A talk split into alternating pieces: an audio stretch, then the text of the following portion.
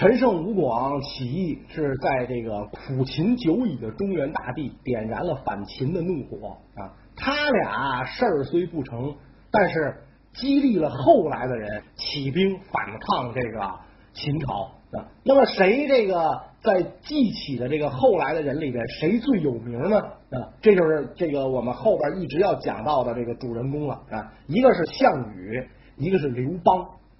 花开两朵，各表一枝。咱先说这个项羽啊，项羽是楚国名将项燕之孙。啊。项燕死后，秦朝完成了中国的统一。项燕的儿子项梁就带着一族人呐，到乡下去避祸。啊，原来是算是贵族，但这个时候贵族的身份显然是没有了。啊，所以呢，只能到这个这个地方上呢，隐姓埋名的过日子。啊。他们到了哪儿呢？就到了这个会稽郡啊，就是今天的浙江绍兴。那么这个项羽是项梁的侄子，项燕的孙子啊。项梁很看重这个侄子啊，不知道为什么他这个他是没儿子还是怎么着，反正史史书上没有记载，就是他很看重这个侄子，所以项梁就很注意培养自己的这个侄子，先教他文化啊，你得读书啊啊，你得有文化啊，教他读书啊。咱们讲先秦时候那书。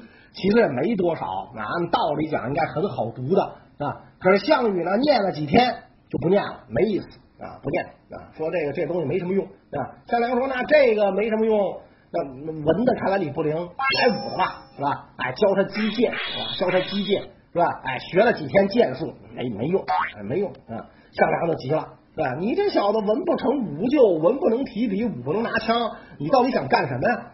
项羽说：“嗨。”这读书啊，认字儿，会写自个儿名字就完了，别的有什么用啊？啊，写啥有写写什么？我一天到晚写什么，是吧？现在都都玩微信，你你是谁谁谁干这个？我就会写字儿名字就完了。说击剑，击剑有什么用？击剑只能防身，只能敌一人。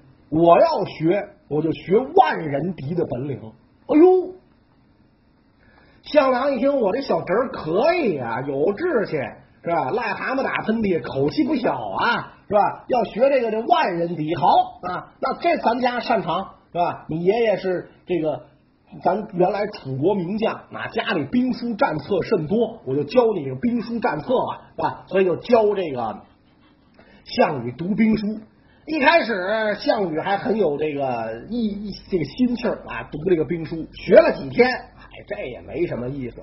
是吧？没什么劲啊，这太没劲了，是吧？这玩意儿有什么用啊？是吧？你真上了战场，能按照这个兵书上教的打吗？战场情况瞬息万变，没劲啊！项梁一看完了啊，看来你是学什么什么不灵，得了，随着你的兴趣爱好发展吧，我也不给你报这班了。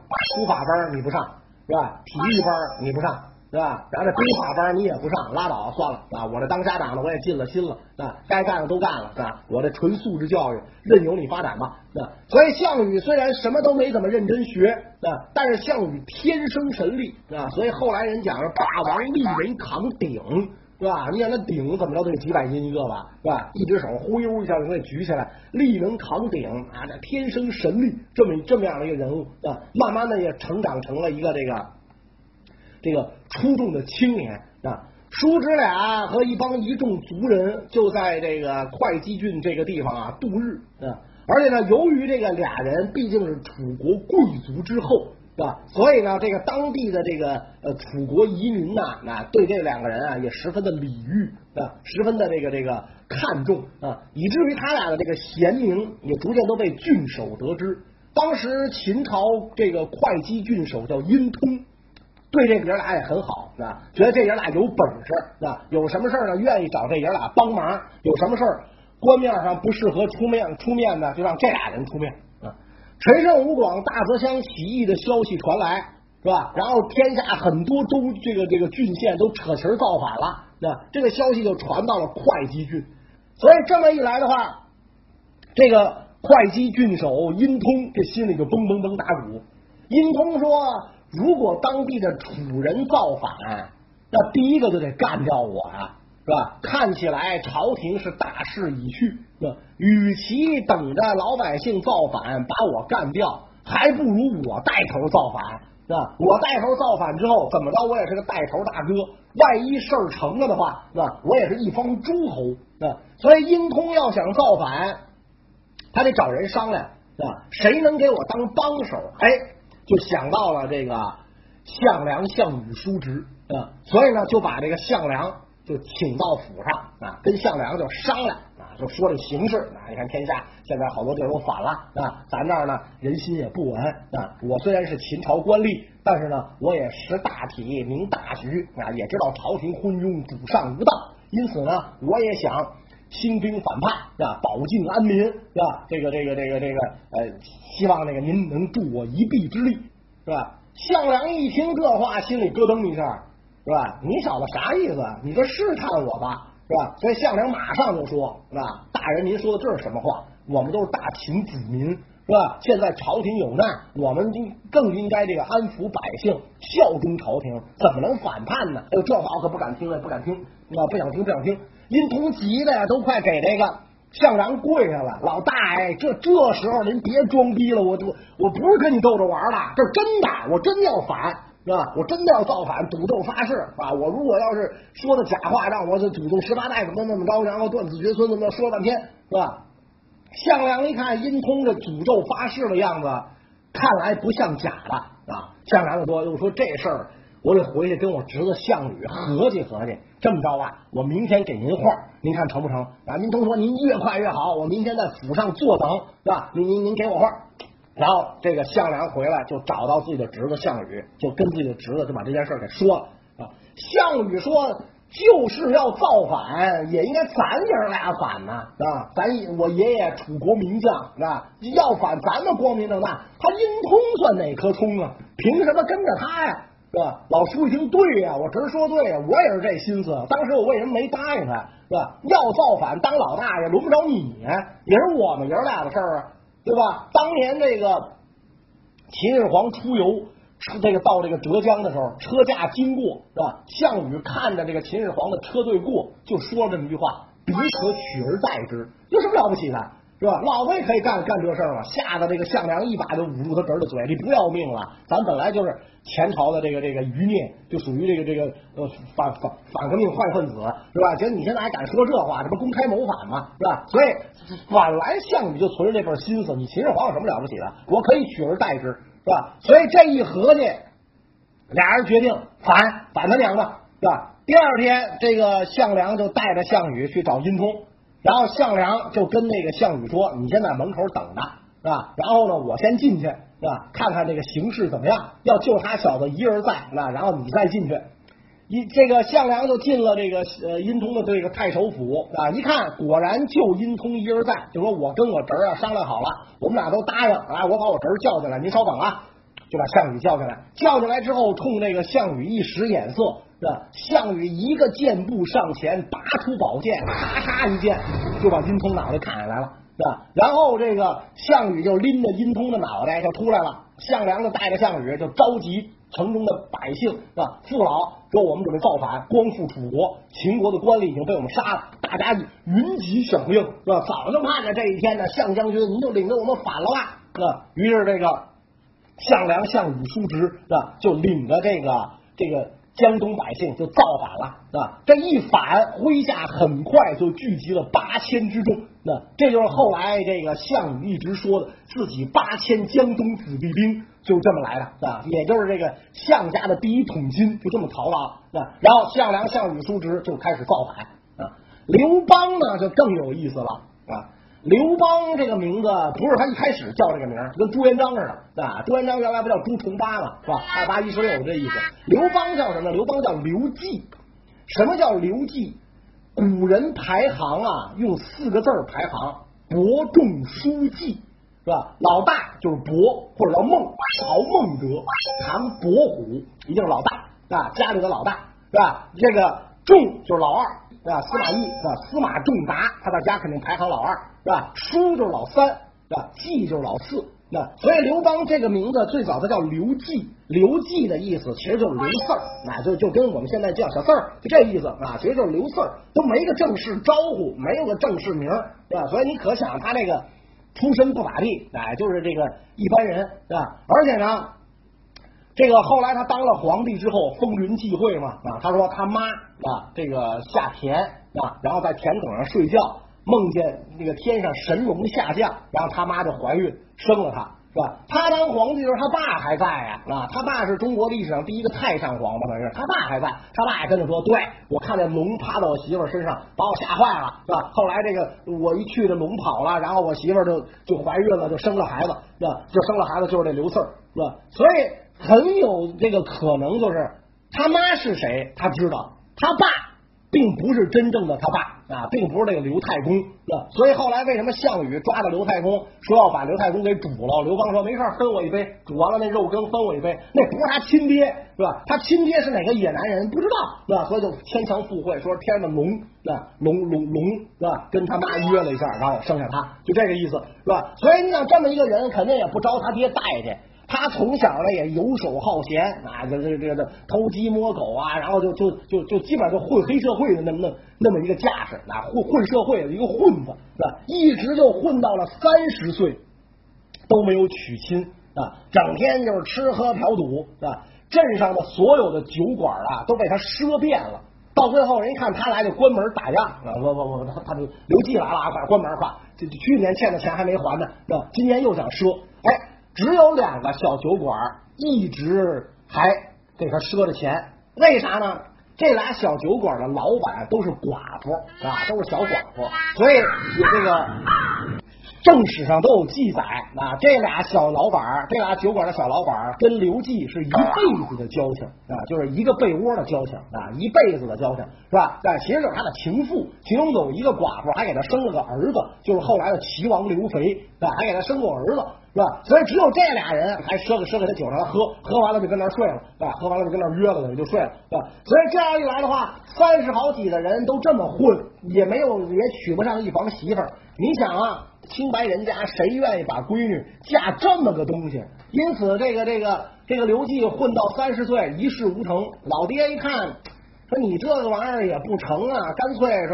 这个咱家也算个小地主，也有点钱，我运动运动，给你弄个政府公务员当当吧啊！而且你别看这个这个刘季泼皮无赖，因为他为人仗义，出手阔绰，他眼里没有钱嘛，他没有钱这个概念啊，来多少花多少，然后这个广撒金银是吧？这这个这交朋换友，所以像那个。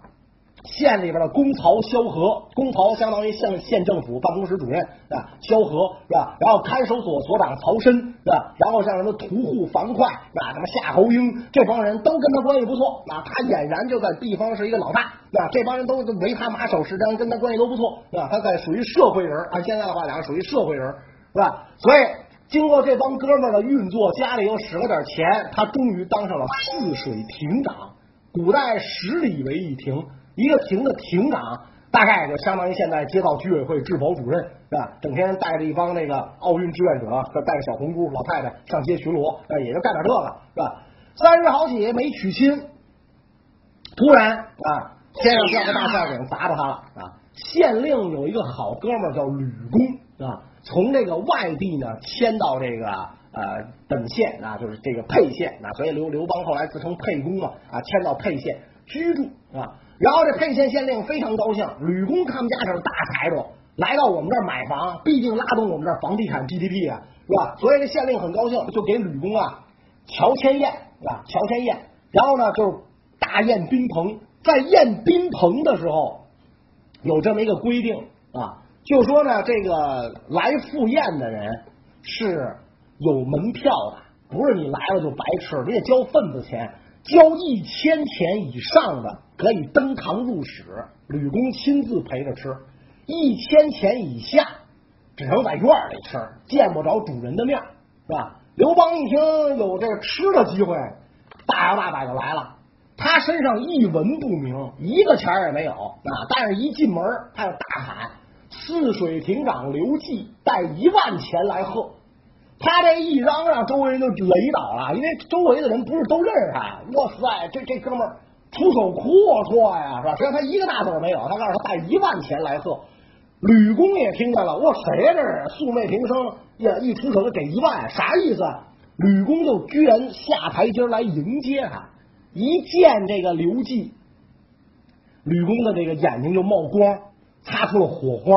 为什么呢？吕公觉得哇，这个人长相不凡啊！而且刘季说自己身上有七十二颗黑痣，都是跟天上的星宿排排列的这个顺序是一样的，是吧？还动不动脱光给人看，那经经常干这种事儿，是吧？所以那个吕公觉得哇，这个人不凡，就把他也也就没跟他要这个贺礼钱，就把他引入了内史上座，跟县令并坐。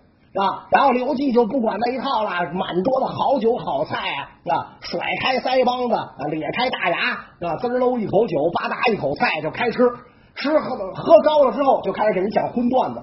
正讲的高兴，他一看这吕公啊，一直不错眼珠的盯着自己，哎，他觉得有点失态。你看我白吃白喝，我这讲荤段子，哎，我说我我是个文化人，我怎么能干这种事儿呢？就觉得很不好意思，是吧？然后他说：“老丈，你看我做甚啊？这个。”吕公说：“我有一位小女尚未出嫁，那与这个亭长您啊品貌相当，不知道您有意没意？我想把小女嫁给您。”刘季一听，我勒个去啊！什么事儿啊？那叫是吧？白吃白喝还白得一媳妇儿，这几世修来的这玩意儿，对吧？这好啊，好啊，没问题啊，是吧？问题是，这我我我没钱迎娶另外，是吧？吕公说不要钱，我们都倒贴。是吧？嫁妆、房、车全有，都预备齐了，就缺一女婿。现在您来，是吧？全套现成的。哎呦，这个这个这个谁高兴坏了啊？这个刘季高兴坏了。哇塞，好，抱得美人归。这位美人也不得了，姓吕名雉，这就是历史上第一大名鼎鼎的吕后啊。所以这个刘季白搓了一顿饭啊。白搓了一顿饭之后呢，然后又抱得了美人归啊！按说这已经是交上了狗屎运了吧？啊，已经是这个美的不得了了啊！但是呢，过没几天啊，这个晴天霹雳啊，要求这个刘季带队去这个咸阳啊，干嘛呢？就是送这个刑徒啊，就跟那个这个这个陈胜吴广干的事儿一样，只不过刘季是充当那个押运军官。带着这帮人到咸阳啊，去把这些人送到咸阳去做苦工啊。然后刘季就没办法，只好告别了新婚的妻子啊，告别了自己这两个一辈子的朋友啊。然后呢，就带着这这个几百刑徒，泱泱不乐的就上了路了。问题是，这刑徒一上路，谁都明白，到那儿就是九死一生，活着回来的这个希望啊几乎没有。所以这人呐，走一路是跑一路。刘季一个人是吧？好汉难敌四手，他也看不过来啊。这今天一点名缺仨，明天一点名缺五个，后天一报数缺十二个。我靠！刘季一想，这完蛋了，真到了咸阳就剩我一人了，这怎么办呀？是吧？按照这个这个秦朝的这个法度是吧？这我带的人缺了，我必然受罚呀，是吧？怎么办呀？啊！刘季一想，干脆大家伙散摊子完了。啊，所以走到芒砀山啊，刘季把大家伙集中起来啊。我知道你们也不愿意去啊，不愿意去送死。说这样得了啊，大家伙啊各奔前程，散摊子算是吧？这他这一说，这大家就非常感动嘛，是吧？这有的人就跑了。有的人也没地儿可去，家里可能也光棍一条，又知道刘亭长是混社会的，是吧？然后跟这个的这个江湖上朋友多，那黑道白道通吃，所以大家就表示，我们就愿意跟着刘亭长，您去哪儿我去哪儿。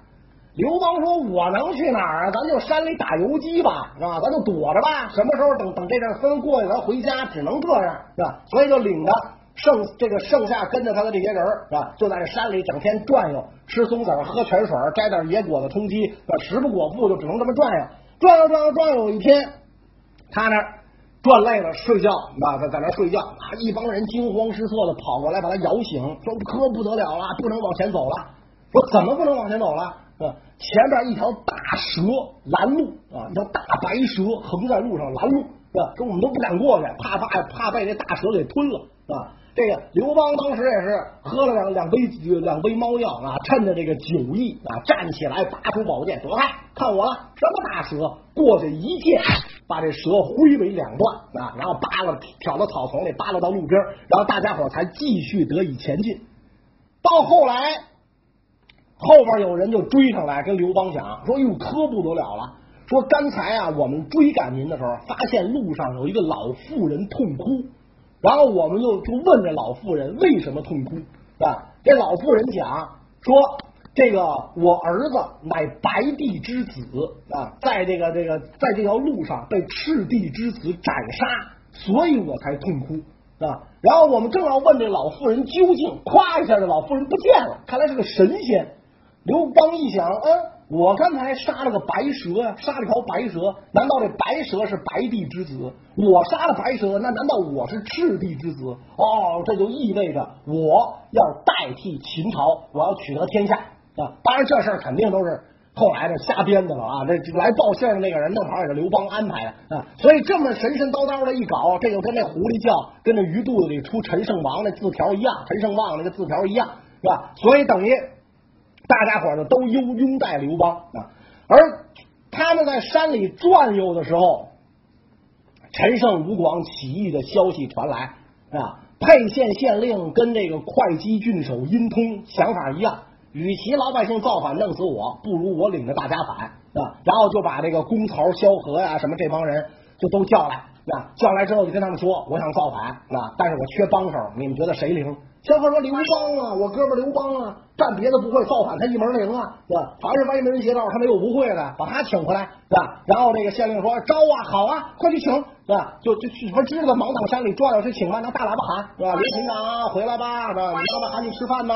就就喊吧，对吧？就就去喊，对吧？可是出发的人去找刘刘季的人，刚一出发，县令后悔了，哎。”造反是我的事儿啊，我领着大家反。刘邦回来，我往哪儿反？是吧？他他一后悔，把什么萧何这帮人就要抓起来，是吧？萧何多聪明啊，人精一个。那后来汉初三杰之首啊，一看就明白县令不怀好意，萧何就赶紧跑了。跑了之后，正好刘邦被找回来，往回走，见到刘邦就把这事儿跟刘邦说了。那县令他想杀我，是吧？他现在不同意这个造反了。刘邦一听就怒了，是吧？拿着大喇叭对着沛沛县城里喊：“父老乡亲们，我是刘邦，我回来了，是吧？现在你们赶紧杀掉县令，起兵响应我，是吧？否则的话，我进城之后，我我一枪不留，我把你们杀个干净。